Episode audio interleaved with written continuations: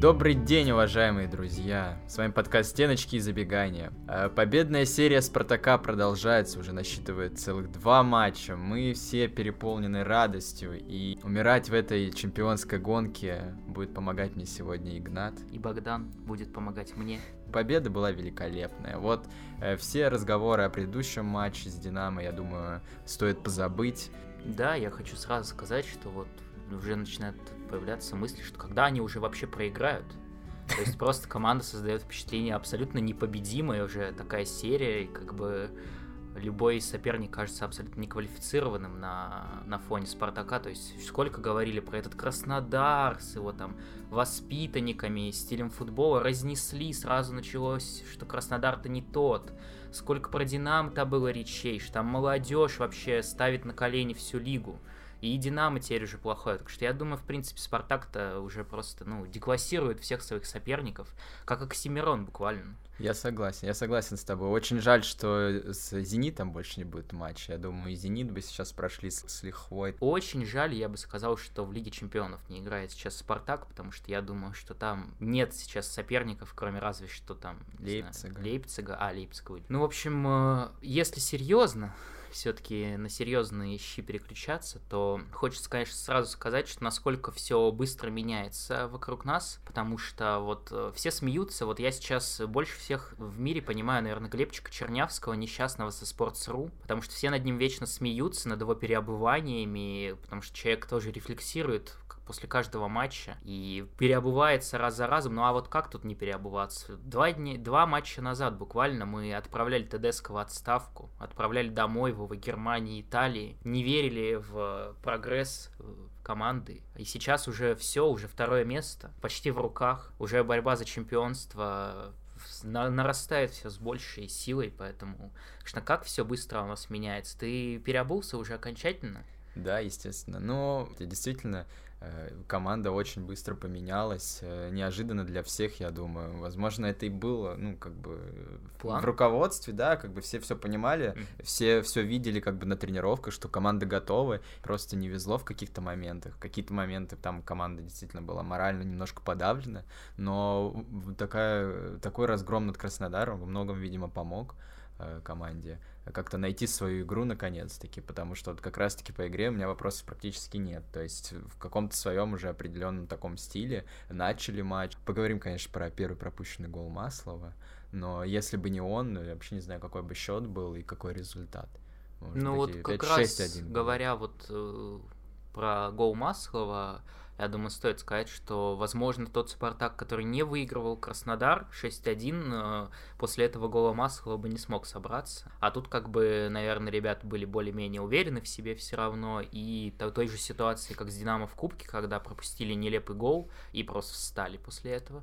В этот раз такого не произошло, поэтому, ну, наверное, это тоже повлияло, в свою очередь, на, на то, что команда была уже, как бы, все равно уверена в том, что она своего результата может добиться, там, несмотря на какие-то не, неудачи, несмотря на какие-то происшествия вообще никак не объяснимые. По Маслову есть какие-то мысли? Просто мы с тобой смотрели вместе матч, и буквально за, за минуту до гола сходили сомнения, что он лучше, типа, в тройке в начале матча. Ну вот, а, у меня единственный вопрос к Маслову относительно того, что, в принципе, в этом матче не сказать, что он ошибался, но, в принципе, у меня такое впечатление, и, и это говорили про многих российских защитников, Потому вот когда у тебя такое происходит, вот по моему мнению, тебе надо в ближайшие полчаса вообще забыть о том, чтобы там встречаться с мячом. Просто вот максимально аккуратно постараться сыграть, потому что очевидно, что все равно, когда тебе 20 лет, ну или сколько там ну, примерно, и ты вот такой косяк совершаешь, что ты прокручиваешь его в голове бесконечно, и ты можешь ошибиться еще. А вот Маслов как-то, по-моему, после этого не сразу задумался о том, что надо спокойнее играть, и было там еще несколько ошибок после этого, но в принципе в целом на общем уровне, наверное, Маслов э, это главный человек, который должен быть благодарен ТДСК за пребывание в клубе, потому что именно он более всех спрогрессировал, он в принципе в основе начал играть именно при ТДСК. Поэтому, ну, в принципе, я думаю, сложно тут как-то передумывать из-за того, что он там в свои ворота забил. Ну, конечно, потрясающий уровень корявости да. был продемонстрирован. Может быть, его нужно было на нападающего переучивать, а не Кутепова. Вот, э, у меня такие мысли. Ну да, я вот про Тедеско, действительно, он в него поверил, он как бы его пытался как-то развивать, то есть, вспомню, он его сначала справа прям активно ставил, а потом его вот в центр э, передвинул. А вот, кстати говоря, про тройки, двойки. Вот сейчас активно обсуждается, зачем вообще нужен был вот этот переход на четыре защитника. Опять же, к разговору о том, как все быстро меняется, потому что всю предсезонку, весь конец прошлого сезона, и мы об этом говорили, и, и другие люди, что вот, когда же Спартак будет вариативнее, будет выступать в других схемах.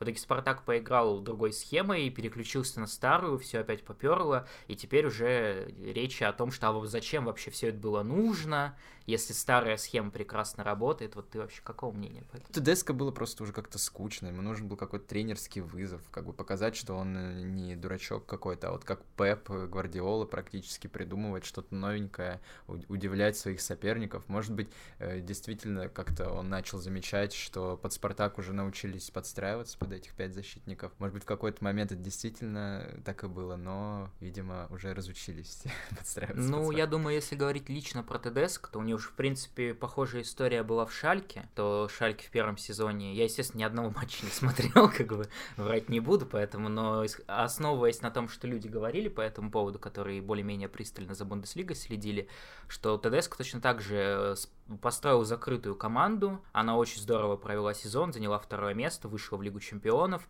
и после этого на фоне того, что очень многих людей распродали, Несмотря на это, Тедеско попробовал перестроить команду на более атакующий лад, там поменять схему, и все развалилось. Поэтому, возможно, вот это в некоторой степени какой-то был вызов для Тедеско, вот именно в этом, для, в личном каком-то своем плане, не для Спартака конкретно, а вот что он может э, перестроиться.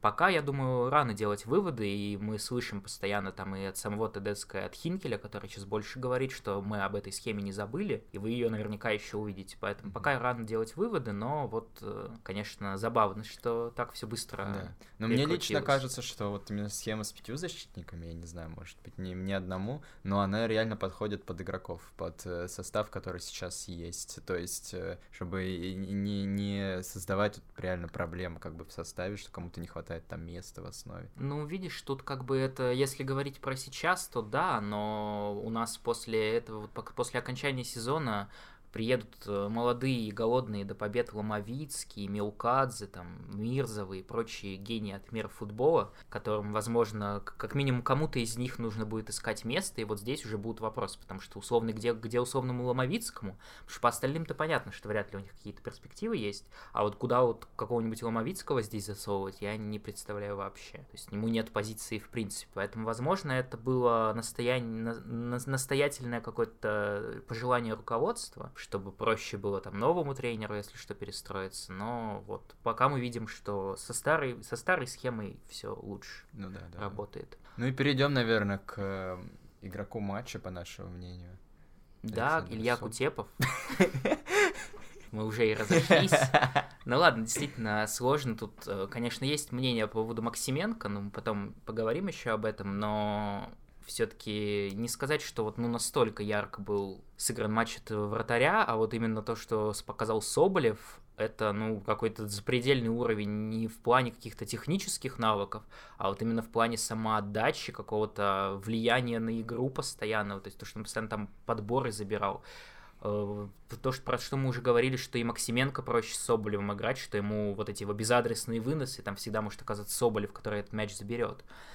И, в, и количество единоборств уже насчитали, что это рекорд по этому чемпионату в принципе, и неизвестно вообще, когда было больше у кого-либо, потому что там 66, что ли, единоборств было у Соболева за этот матч, это вообще какое-то колоссальное число.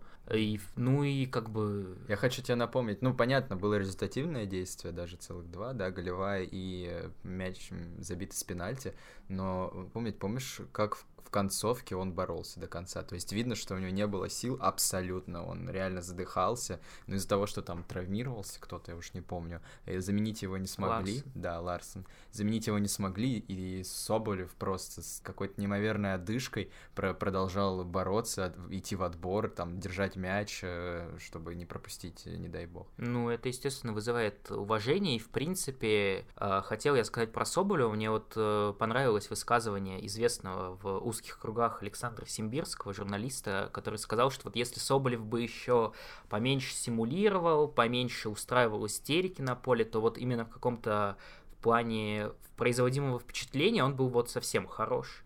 А вот, вот это вот немножко его портит, но вот именно по, по такому матчу, где поменьше вот этого всего было, это, конечно, здорово воспринимается я не знаю, тут вообще что можно про Соболева негативное после этого сказать? Вообще ничего. Это действительно большая удача, что, ну, не, не знаю, неудача, но просто это факт, э, которому, которому стоит порадоваться, что все-таки Соболев нашел себя, и не нужно смотреть на бездарного Понса. Ну и мы можем тут вспомнить одну из предпосылок, возможно, того, что Соболев нашел себя, что уехал его закадычный дружок, новоиспеченный с недавних пор, потому что вот именно, я не знаю, возможно, это, конечно, совпадение, но самый такой темный период в небольшой карьере Соболева в «Спартаке» был именно во время того, когда здесь был Кокорин. Были бесконечные травмы, бесконечные повреждения, когда он на поле выходил, выглядел он невзрачно в основном, а вот стоило только Кокорину уйти, прошло какое-то время, и мы видим, что ну, человек явно очень много сил потратил на тренировки, на подготовку. Поэтому, ну, все, что не происходит, все к лучшему, судя по всему.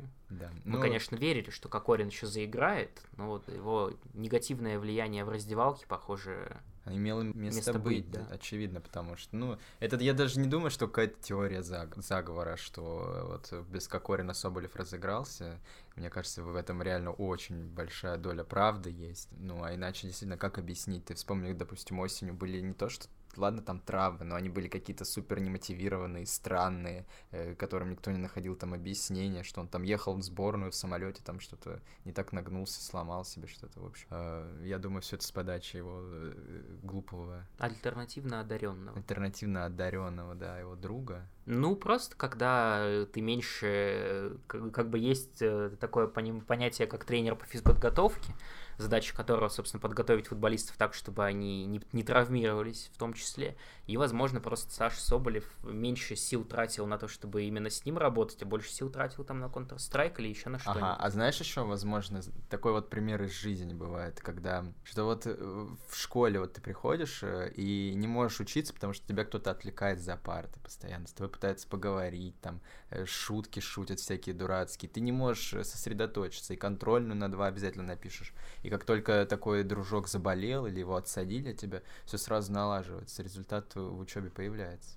Угу. Кажется, вот такой э, пример, э, ну, такая аналогия справедливая по отношению к Соболеву. Ну да, я думаю, действительно, понятно, что постоянно вот вокруг Спартака вот эти вот истории, что там кто-то на кого-то влиял, какие-то заговоры, да, но действительно здесь, наверное, это и очень близко к правде, что когда вот такой неоднозначный персонаж появляется, и когда у него вот есть друг, ну, про Соболева, вот я про Соболева скорее говорил, что парень, он не особенно умный, и вот когда вот, вот попадаешь под влияние такого персонажа, то как бы ничего хорошего от этого не жди. Но слава богу, что быстро избавились, да. и Соболев приходит в себя.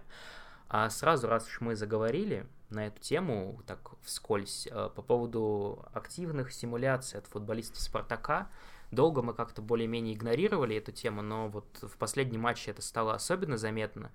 Э, это касается и Соболева зачастую, и Айртона. Джордана Ларсона, который там выходит на бойные позиции регулярно и падает, хотя у него есть еще возможность ударить по мячу, есть возможность забить зачастую, но он начинает падать, начинает апеллировать к, к судье сразу. Про Айртона я не говорю, это вообще всадник без головы, но как бы с ним это не так не так э, страшно, потому что как бы Айртон заходит в штрафную, там все равно понятно, что, скорее всего, ничего опасного не произойдет.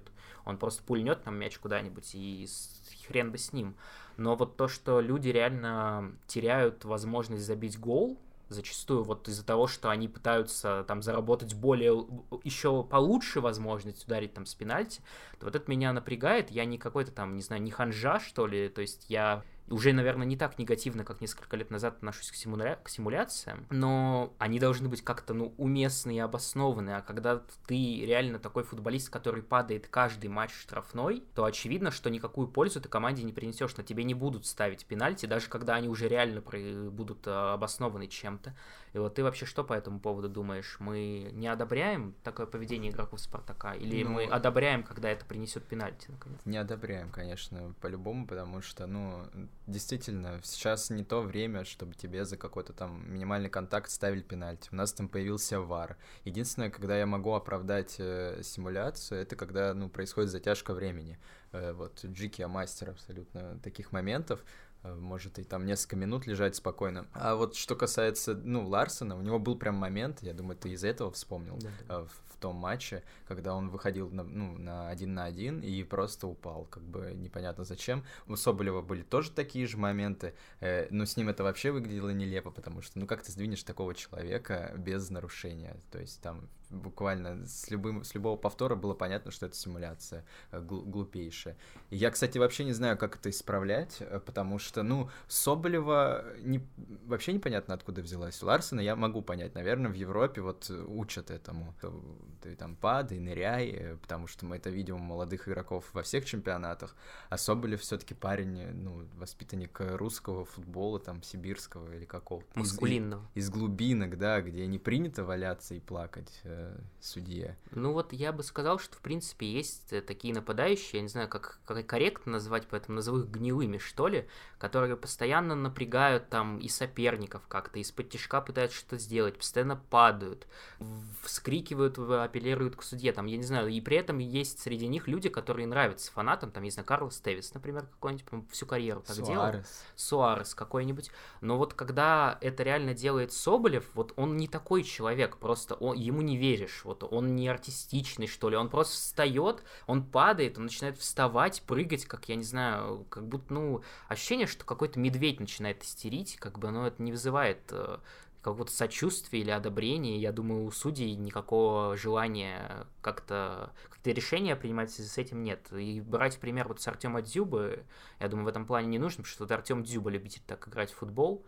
Ну, но, ему судьи верят. Но Артем Дзюба у нас играет в другой команде, и когда Артем Дзюба играл в Спартаке, вот все эти вещи не работали, поэтому Соболеву надо об этом подумать что в «Спартаке» такие пенальти, там штрафные ставить никто не будет. Если ты будешь там махаться локтями, то тебе будут ставить желтые. Я бы, кстати, на месте руководства Ларсона бы после того момента даже оштрафовал. Вот это, наверное, будет э, действенный такой способ отучить от такой вредной привычки, как ныряние. Да, я дам, даже думаю, ну, возможно, там, я не знаю, в половине случаев они не ныряют. Но вот э, реально, как объяснишь ты судьям, когда вот действительно мы посмотрели матч какой с Краснодаром, это, по-моему, был матч или с Рубином, короче, неважно, где Айртон упал. А, с Краснодаром, да, был матч, мы не поверили Айртону, то есть мы фанаты Спартака. Но мы сразу такие, а, понятно. Я потом смотрю повтор, я вижу, что действительно ему ударили по ногам, что он упал. То есть теоретически это могло быть пенальти, но даже мы в это не верим.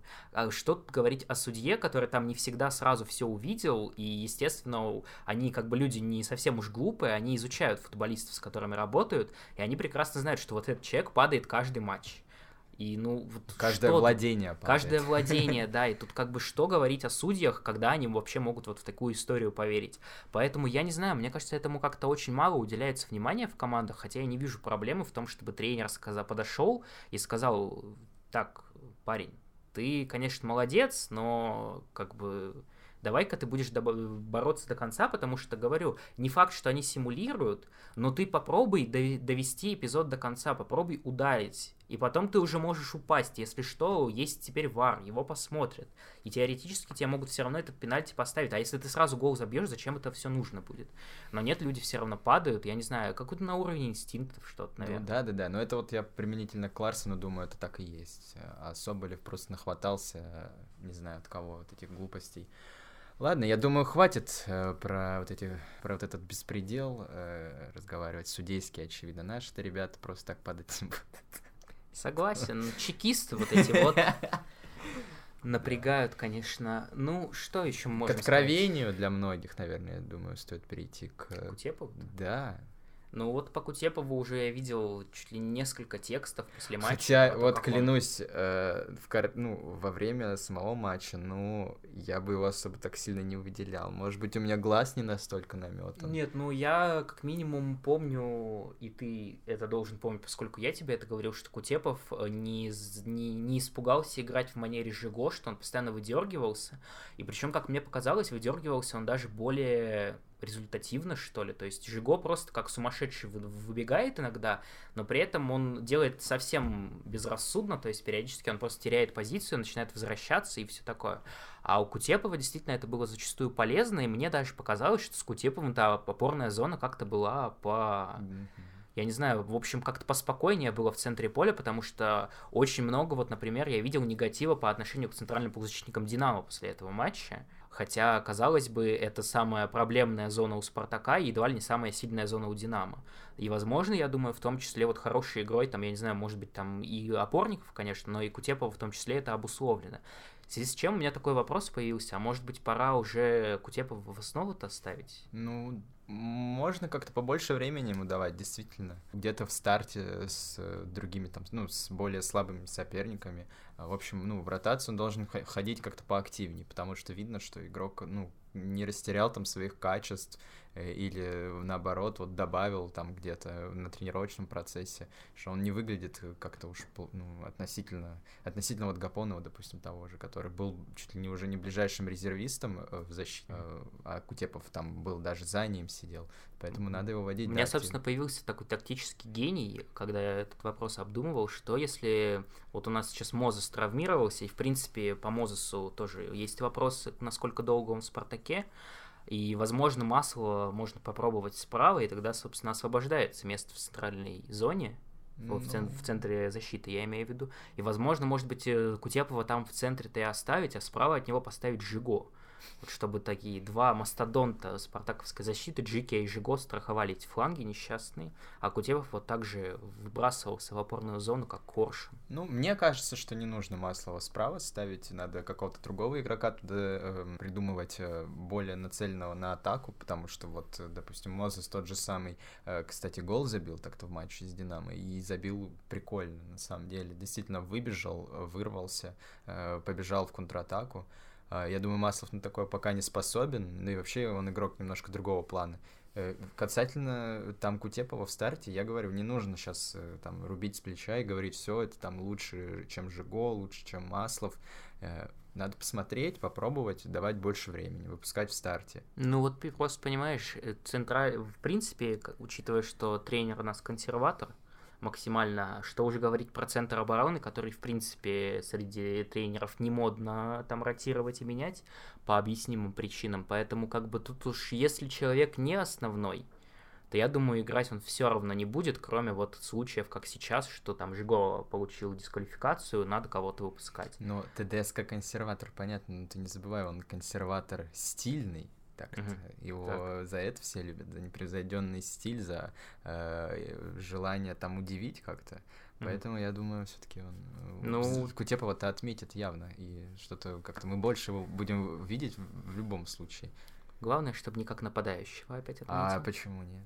Ну вот боюсь, что самый тяжелый период для Спартака в этом сезоне как-то совпал с тем, что Кутепов выходил внезапно в нападении в концовке матча. Ну, в общем, да, я думаю, Кутепов приятно удивил. И мы надеемся, что если он все-таки останется в команде, то будет у него возможность еще как-то себя положительно проявить в дальнейшем. О чем ты дальше хочешь поговорить? Остался у нас еще один, один герой. Ты про Крала, да?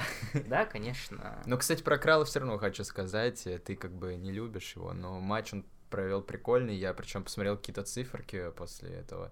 Uh, у него было больше отборов, больше а еще есть перехват, uh, больше, чем в среднем у него за матч обычный, и больше, чем у Зобнина в этом матче.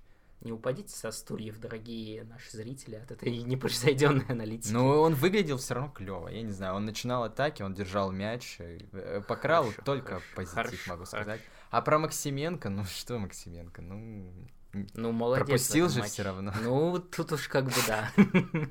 Вот не пропустил бы тогда. Очевидно же, Маслов ему просто пас хотел отдать. Да, думаешь, а где Максименко не смог принять передачу. А Неправильно а непонятно, непонятно, где стоял, конечно, да. задумался. Ну что, ну молодец, молодец, господи. Пришло, Довольны? Ну, на, надо, да. Я думаю, надо все-таки, чтобы нас не упрекали совсем уж не объективности. Вот, э, чтобы вы понимали, все люди, которые нас упрекают, если вы нас все еще смотрите и слушаете, вот после таких матчей действительно Максименко упрекнуть не за что. Но большинство матчей в этом сезоне были другими. Поэтому, собственно, тем и обусловлена была наша критика. Но сейчас Максименко молодец, Максименко красавец. И тут, кстати, я, возможно, не последнюю роль, мне сейчас пришло в голову, сыграло то, что Селихов восстановился от травмы.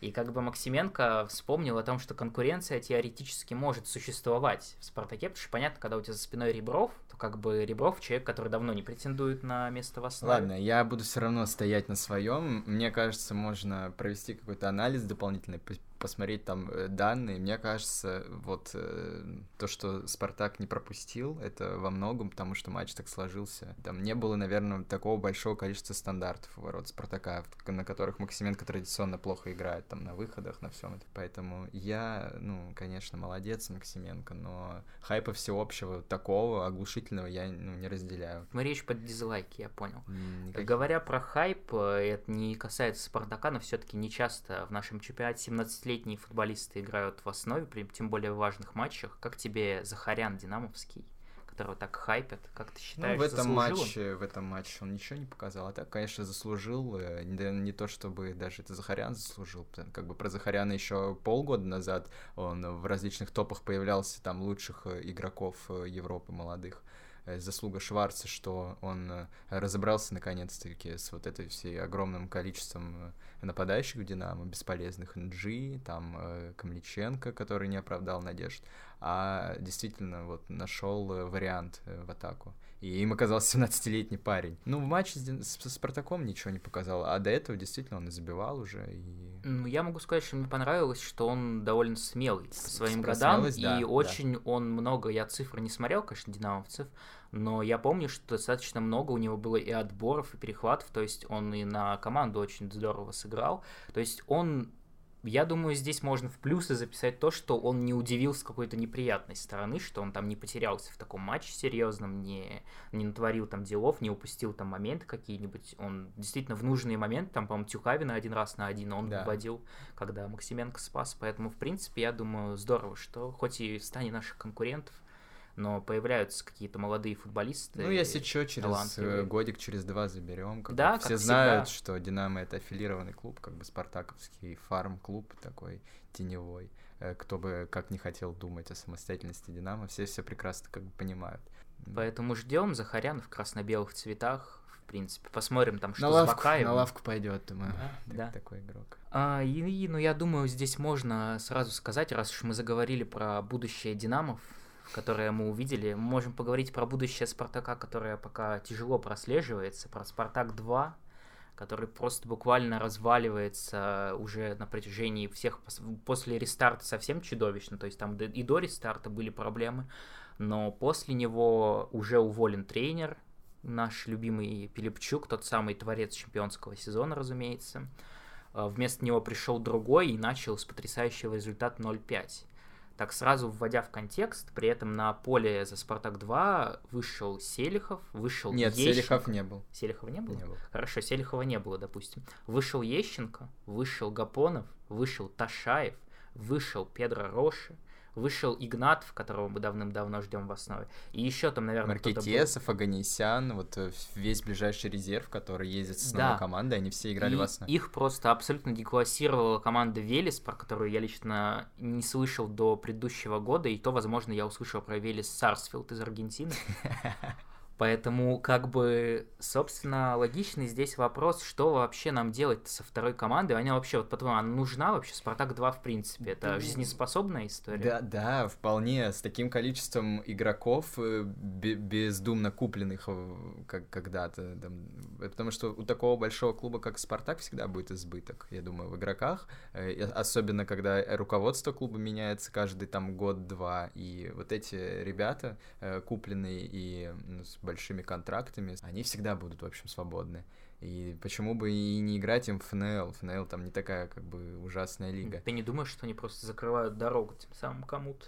То есть, в принципе, разве для этого существует вторая команда, которая не ориентируется на результат ну, в принципе? 11 человек э, на поле, можно всех уместить, это же... Ну, ты вот видишь, вот и уместили. Ну, Ещенков, как бы, Ташаев, Ещенко первый Роша. раз вышел. Ташаев весь сезон играет, и играет там бездарно. Я думаю, тут руков... ну, вопросы действительно к тренерскому штабу в «Спартака-2» э, кто там вообще, ну, как бы надо изучить, возможно, там реально какие-то э, клоуны и пассажиры абсолютнейшие.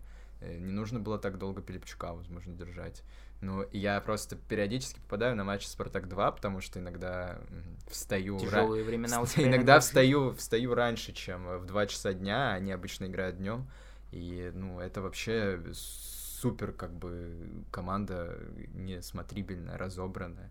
Я еще помню по Баду, короче, когда все абсолютно как бы следили за Спартаком 2, потому что невозможно было как бы э, обойти стороной этот момент. Все включали, да мы с тобой смотрели матч Спартака 2, но это просто там вообще ну никакой мысли нет. То есть э, понятно, что ФНЛ лига специфическая, но Тут, так плохо нельзя выглядеть. Сейчас еще обсуждается такой вопрос, как раз на сравнении с Динамо, что вот у Динамо вот эти вся молодежь играла себе спокойно в ПФЛ в Динамо 2, здорово там себя показывала, и при этом точно так же прикольно зашла в премьер-лиге. То есть, и возник такой вопрос, не стоит ли как бы уже не бороться ни за что в ФНЛ, переходить в ПФЛ, где будет более какой-то больше возможностей, в общем, что ли, для молодежи себя проявить. И у меня появилась такая теория, что вот если просто дело в том, что, ну, вот как бы академия, когда она не такая там, как у Барселоны, у Реала там или какие-нибудь профильные европейские, там типа партизана какого-нибудь сербского, понятно, что поколение на поколение не приходится. Периодически там поколение не такое сильное. Среди него там один-два талантливых футболиста. Вот они выходят на матчи ФНЛ, где по определению в их составе футболисты многие намного слабее, чем у соперника. И они в итоге со временем тоже начинают теряться, потому что не, не так часто у них возможность как-то себя проявить, даже у талантливых. И в итоге как-то они все скисают там в этой ФНЛ и, и пропадают в итоге окончательно. Не думаешь ты, что надо просто на более низком уровне им себя поувереннее чувствовать? Ну, во-первых, такой низкий уровень есть и так. Э, с этого же года молодежный чемпионат действовать. Ну, какой-то там новый создали которым дублирующий ну, состав, в котором недавно там э, локомотив, э, молодежка локомотива там избила кого-то. Не, не молодежка локомотива, а из молодежки локомотива чертановцы. А, да, там после матча как раз каких-то дублирующих команд. Короче, мне кажется, на самом деле Спартак 2 это прикольная история. То есть это такой сплав э, опытных игроков и молодых, и какой-то возможность э, ну, держать на радаре игроков, которые вот недавно подписаны, ну, которые не подходят сейчас команде. Плюс ФНЛ, ну, опять-таки, не, та, не настолько сильная лига, чтобы э, молодые ребята, даже там 17-летние, 18-летние, 19-летние, э, там скисли, закисли. Если это игрок качественный, если это игрок талантливый, он себя покажет в любом случае. А, и у меня нет вопросов к таланту Аганесяна там, и Игнатова. Мне кажется, это реально просто вопрос э, тренера. Нужен качественный тренер, нужна какая-то там философия э, определенная. Поэтому нужно Спартаку найти качественного тренера туда. Я не знаю, русского, не русского. Ну, понятно, ну, вот что уже, иностранец уже не назначили, пойдет. уже теперь назначили. Уже поздно искать кого-то. Ну, смотря как собеседование проводилось. Никак, я полагаю. Они просто назначили человека, который работал там пять лет назад. Ну, ну, ну, нужен был тренер с вот какой-то характеристикой такой, что вот я приду, я поставлю вот такой-то футбол. И все. Потому что ну, там состав, это, э, это к разговору о том, что 11, хороших игрок, 11 хорошим игрокам и не нужен тренер. Они и сами как бы разберутся, как им играть. Э, ну, по поэтому Спартаку 2 действительно ну, нужен просто хоть кто-то не бездарный, хоть кто-то, кто их нормально расставит и нормальную установку будет давать, потому что ну, в состав сильный, состав должен ФНЛ выигрывать, на мой взгляд. Ну вот видишь, возможно, пора задуматься о том, насколько сильный этот состав. Ну это тоже Или, вопрос. Я не знаю, ты может быть это вопрос э, какой-то мотивации, ты там Ташаев. В Ташаев? Я уже теперь, видимо, сомневаюсь в Ташаеве. Ты Потому что, ну вот, видимо, действительно люди, что Ташаев. Ташаеву постоянно демонстрируют, что он, в принципе, Спартаку не нужен никак. То есть его не рассматривают, он не был на сборах. Я думаю, я так понимаю, что Тедеско его, в принципе, не видел ни разу на футбольном поле.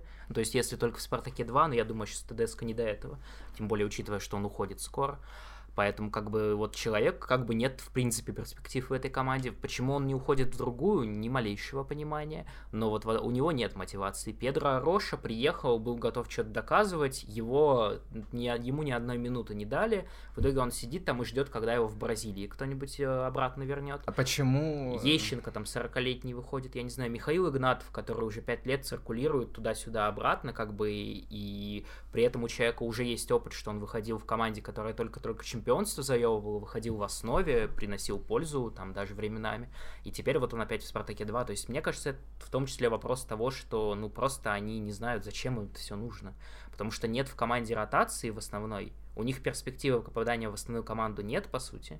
И как бы они просто там что-то играют, результат тоже для этой команды не важен и ради чего это все. Вот как бы, возможно, в этом, мне кажется, проблема какая-то. Ну, а если была бы команда в ПФЛ, что ты бы отправил туда Игнатовых? Или все просто э, ну, а, забываем я о второй говорю, команде? Я говорю про именно то, что Игнатову как раз уже просто поздно. Ну вот уже грубо говоря, потому что человеку уже вот не 17 лет и не 20 лет он уже должен играть за основу, если он действительно, ну, чтобы у него какая-то карьера хотя бы получилась. А так получилось, что Игнатов очень много лет потратил на то, что он играл с партнерами, которые были значительно слабее, чем он. Он играл против соперников, которые его партнеров переигрывали банально. Поэтому, возможно, ну вот он просто скатился до, к среднему уровню вот команды, потому что вот мы, я видел его в товарищеских матчах за основу, и вот это был шанс на возможность себя проявить. Потому что этот матч тренер точно смотрел, и он выходил с основными футболистами, не со своими партнерами. Но вот ничего он особенного не показывает.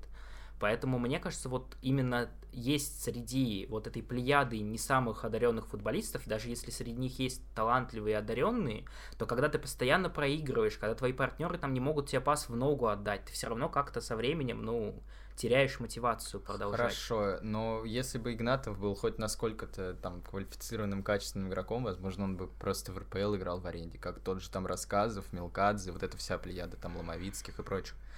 Ну вот почему я Возможно, говорю, агенты у него какие-то там. Ну, агенты наверняка, но вот почему люди не ищут чего-то другого, я не знаю, правда, вот зачем они до последнего сидят в этом несчастном Спартаке 2. Я, во-первых, в принципе считаю, что потому что даже если забыть обо всех этих Ташаевых, которые там из-за несчастного случая в Спартак 2 попали, то как бы в Спартаке 2, в принципе, там многим людям уже по 22 года, по 23. Ну вот зачем они? Какие у них перспективы? Они никогда не будут играть за Спартак основной, это очевидно всем.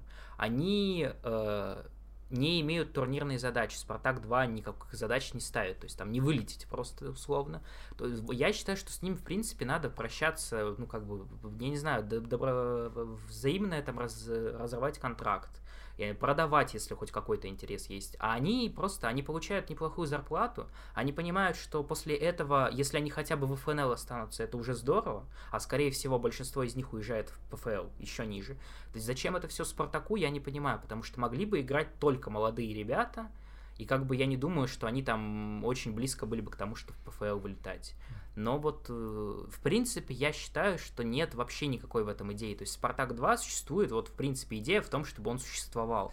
Нет неприемственности, а, ни, ни, ни тренер Спартака 2 никак не может претендовать на то, чтобы тренировать основу, ни футболисты из Спартака 2 никак не ротируются с основными, ни как бы вот нет в принципе ничего, ни схема не совпадает с основной командой, ни вот никакого связи в принципе с основной командой нет, она просто существует эта команда. Уже интерес, я думаю, болельческий тоже потерял, никто. Да, и как бы Столько в, в теории это такая прикольная история. Есть вторая команда на довольно неплохом уровне играющая, в, на лигу ниже, как бы казалось бы, играйте себе, но просто ощущение, что Спартак 2 это явление, о котором вспоминают там кто-то раз в три месяца там меняют тренера, я не знаю, там ТДСК может вспомнить раз в три месяца, посмотрят, там какого-нибудь Игнатова на скамейку поставить, чтобы его не выпустить в итоге. И как бы все.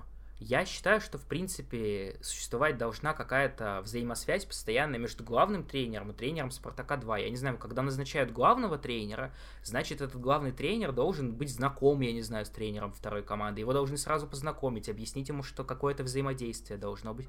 Я думаю, что должна быть, если есть в команде основная схема, то есть Спартак-2 должен по ней играть. И вот то, что, да, я думаю, что надо избавляться просто от футболистов, у которых нет перспективы играть в основной команде. Это, ну, тут я согласен, особенно, знаешь, э, хрестоматийный пример был, когда три э, африканца там играли по несколько лет.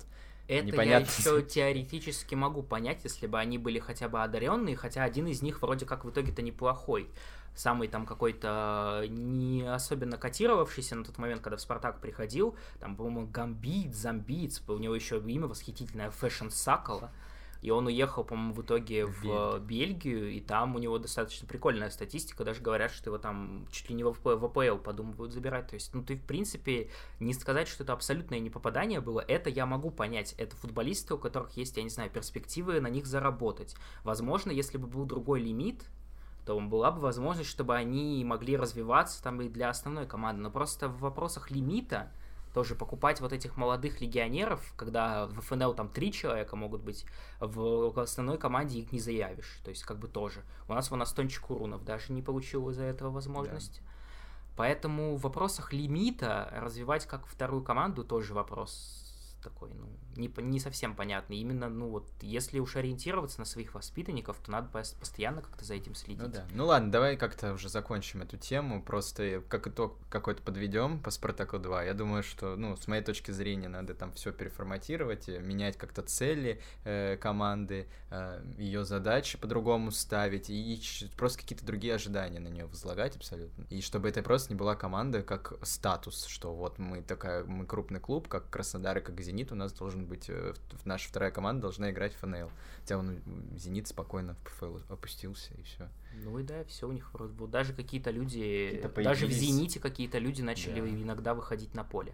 А, говоря про небольшой автоп такой, пришло мне все-таки в голову, хоть это и Спартака напрямую не касается, хотя хотя и касается, наверное, тоже. Сейчас э, большой бум в российском футболе произошел. Внезапно узнали о том, что можно опуститься в таблице коэффициентов терять там какие-то места ключевые. Если сейчас это еще такое не критическое явление, то если пару, пару строчек еще потеряем, то там, я не знаю, вообще два клуба будут в Еврокубках играть. И вот я, вот если я основываюсь на своем примере, я никогда не мог. То есть я, в принципе, понимаю вот эти аргументы про то, что надо болеть за российские клубы, потому что они там завоевывают очки в общую копилку, это как бы хорошо для всех. Вот я не могу болеть за «Зенит». Вот ни при каких обстоятельствах. Хоть они там с ключевым будут соперником играть, из-за которого «Спартак» там, если выходит в Еврокубки, там, я не знаю, потеряет место из-за того, что «Зенит» проиграет. Вот, ну, не могу я болеть за «Зенит». С другими командами еще кое-как временами, там, ну вот за Локомотив я переживал в этом сезоне европейском. А вот как ты считаешь, вообще надо ли за общую, за общий успех страны и, возможно, Спартака в частности, который может в другой Еврокубок получше выйти, надо ли болеть за вот наших злейших врагов? У меня абсолютно простой и логичный ответ есть на этот вопрос. А, в следующем году мы уже все понимаем, что Спартак будет играть в Лиге Чемпионов. Так. Всех там выиграет. Мы настолько поднимемся в таблице коэффициентов, ну, если Спартак Лигу Чемпионов выиграет, например, mm-hmm. что обеспечит э, количество еврокубковых мест на долгие годы вперед. Вот и все, у меня просто ответ абсолютно. Понял. Ни за кого не надо болеть, болейте за Спартак дальше, и все, все будет хорошо. Как в свое время Зенит один за всех отдувался, и у команды, ну, и у лиги э, было достаточно мест Еврокубковых. Вот да не то, чтобы Зенит Спартак... один отдувался. Ну, ЦСКА там иногда, но в основном Зенит долго доминировал. Даже там... Спартак.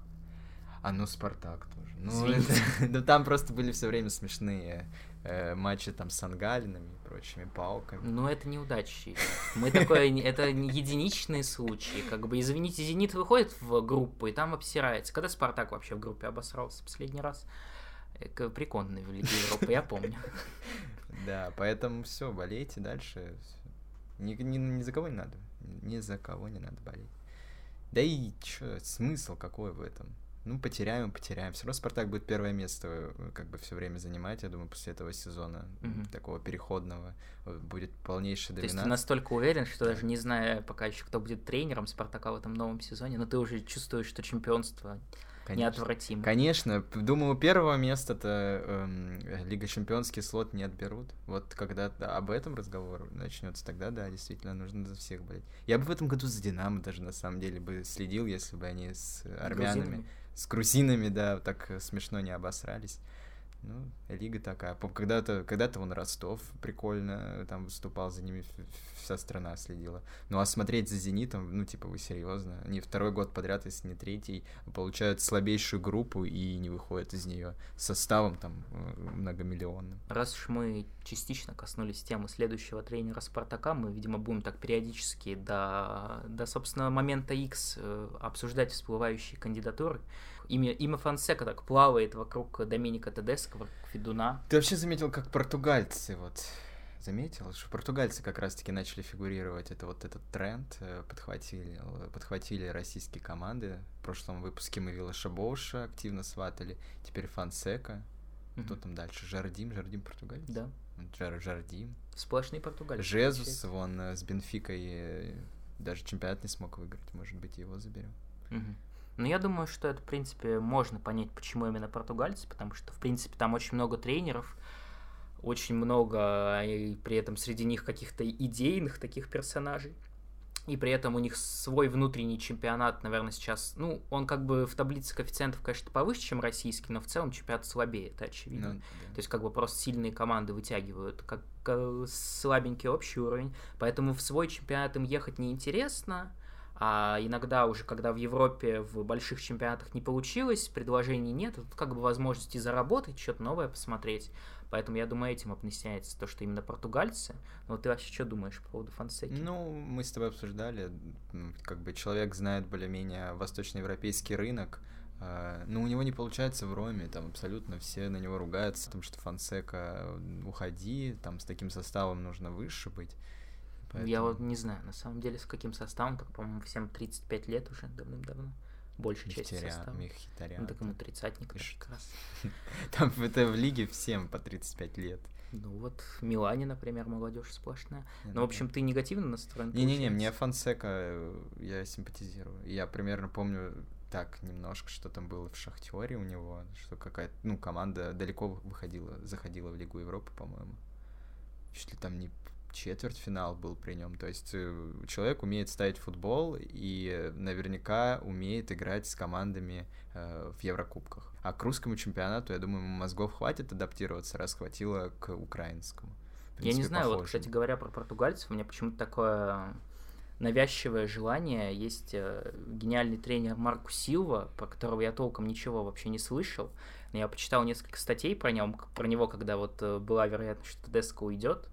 Он работал там в Эвертоне в Англии, в Уотфорде, ага. и там какой-то абсолютно сумасшедший персонаж, который в любой команде пытается супер атакующие идеи внедрять но они вот не, не срабатывали в английской премьер-лиге, но мне кажется, это такая история, которая к Спартаку может иметь большое отношение. Ой. Там такой, такой романтик, он отказывается от того, чтобы АПЦ убирать классическую. Не хочу смотреть атакующий футбол, я вот уже привык к этому модному, к модному тошниловку, к модному прессингу и контрпрессингу, это же такой кайф просто. Ну... Так, ну, прессинг и контрпрессинг, это что же может быть атакующий футбол, понимаешь? Нет, я за Рыгалова, я за результат. Э, Понял. Красивые должны быть мячи, вот как как эм, как Понце вышел Мячи в конце, и футболист. Как Понце в конце вышел матч. Через себя чуть не повезло, а потом ну, вот, с разворота. кстати, раз уж ты за Понце сказал, я думаю, Понце вот подтверждает то, что мы о нем говорили, что для него оптимальная история на сегодняшний день это вот выходить со скамейки, и да, вот да, в да. краткий период матча усилить игру, там, навязать вот это свое биться-бороться, да. уже уставшим защитникам как-то против них противодействовать. Я даже так скажу, мне кажется, во всем чемпионате, вот у меня сейчас такая мысль появилась, это, наверное, сильнейший нападающий так скажем, со скамейки. Нет, а. со скамейки именно ролевой нападающий. Так как бы второй юнит, который выходит и что-то показывает. А Иван Игнатьев как же? Ну, это уж на слишком краткий период, его там буквально уже на одну минуту выпускают, чтобы время потянуть. Понял тебя. Ну, в общем, правда, сейчас есть перспектива, уже, наверное, надо заканчивать потихоньку, поэтому да. вспомним вообще, что на следующий соперник это Урал. Вспомним о том, что не будет там ни Мозеса, ни Ларсена, скорее всего, потому что про Ларсена какая-то странная история, что там непонятно, какое у него повреждение, непонятно, какие на сроки. его уносили. Вот на носилках его уносили. Как бы поэтому есть перспектива увидеть кого-то. Здесь и про Понса можно сказать, и про Бакаева, например, который так и не вышел с Динамо уже вообще, в принципе. Mm-hmm. Хотя мы рассчитывали, что, может быть, рискнут доверить ему место в основе. Поэтому я бы, конечно, хотел лучше Бакаева посмотреть, чем Понса со старта. Потому что действительно Понсе надо выпускать с запаса, я считаю. Надо, надо про место, я короче, не вижу... выпускать вторым нападающим, да, а да, под вот него я пока. то же самое, только что хотел сказать, что мне кажется, Промес вторым нападающим бы здорово зашел, и мы посмотрели на то, как бы они с Бакаевым взаимодействовали. Поэтому все еще да. в режиме ждем Бакаева мы находимся, потому что так чемпионат уже закончится, как бы, а мы так его и не посмотрим. Ну тут уж э, сто процентов. Ну, я не думаю, не сто процентов, но достаточно большой шанс, что мы его увидим, но, может быть, не со старта, но во втором тайме точно. Mm-hmm. Как игра будет складываться. Урал сейчас э, соперник такой слабенький. Они кого-то там выигрывают за счет... Ротор. Ну, Ротор и Собака выиграет, я так скажу. Там Э, как бы у команды там тренерские проблемы, составом тоже, э, как бы погребники, бигфалви, они все не молодеют. Я думаю, Стоит тут, ждать тут обя- обязаны побеждать, да. потому что иначе, если, если терять очки вот с Уралами, то вот все эти победы над Динамо, над Краснодарами, они, конечно, ничего значить не будут. Нам везет, что наши конкуренты теряют. Вот не сказали, ЦСКА проиграл Туле. Угу. Поэтому, если так все будет продолжаться, ну, тут главное самим не обосраться извиняюсь за выражение. Ну тут э, я говорю, главное помнить, как быстро все меняется. Сегодня мы сидим да. довольные, счастливые, да. говорим про то, как будем за золото бороться. Да, будем. Поэтому не стоит удивляться, если будет поражение от Урала, там потом два тура пройдет Спартак на шестом месте, очнется, как бы, поэтому... Да, плотность большая, можно Плотность пустить. сейчас огромная, конечно, поэтому, да, и главное сейчас не, не расслабляться спартаковским гением после двух великолепных матчей, продолжать этот непобедимый путь, да. к чемпионству, да. или как минимум к серебру. Да. серебро это, считайте, чемпионство, так сказать, потому что это как э, Формуле 1, э, лига отдельная, без Зенита, я думаю. Без как Хэмилтона. Без Хэмилтона, а тут без Зенита, да. Mm-hmm. Так что в лиге без Зенита Спартак на первом месте идет и борется за чемпионство. Тем самым в лучшей лиге мира, она без Это Зенита. самая лучшая, да, это лига вообще вселенная лучшая. Ну, я думаю, на этой приятной ноте да. пора бы и прощаться уже. Ты хочешь что-нибудь еще напоследок сказать? Возможно, что-то пожелать нашим подписчикам? Как-то а, обратиться к ним? Пожелать не сходить с ума. Все-таки весна наступила. И... и не жалеть ни о чем, ни в коем случае. И ни о чем не жалеть. Собраться. Тем более сейчас Спартак радует. Как бы не, не расстраиваться. Всем желаем удачи. Просим прощения за все, потому что сегодня прощенное воскресенье. За то, что мы Максименко ругали. Наверное. В общем, верим, что это весна, это вот возрождение природы, да, оно да. будет с возрождением Спартака максимально состыковываться. Подожди, подожди, вот мы попросили, я попросил прощения у Максименко, а кого бы ты простил сейчас? Я бы простил. Газизова бы простил в этот день. Давай, ладно, хорошо, я бы прос... простил бы Газизова, поскольку Корина больше нет, Урунова а больше нет, а Мозес гол забил. А Кононова? Кононова я не прощу. Никогда. Это, наверное, единственный человек, которого я никогда не прощу, потому что... Ну, Ладно, много. Всё, я думаю. Да. До свидания. Прощайте всех, кроме Олега Кононова.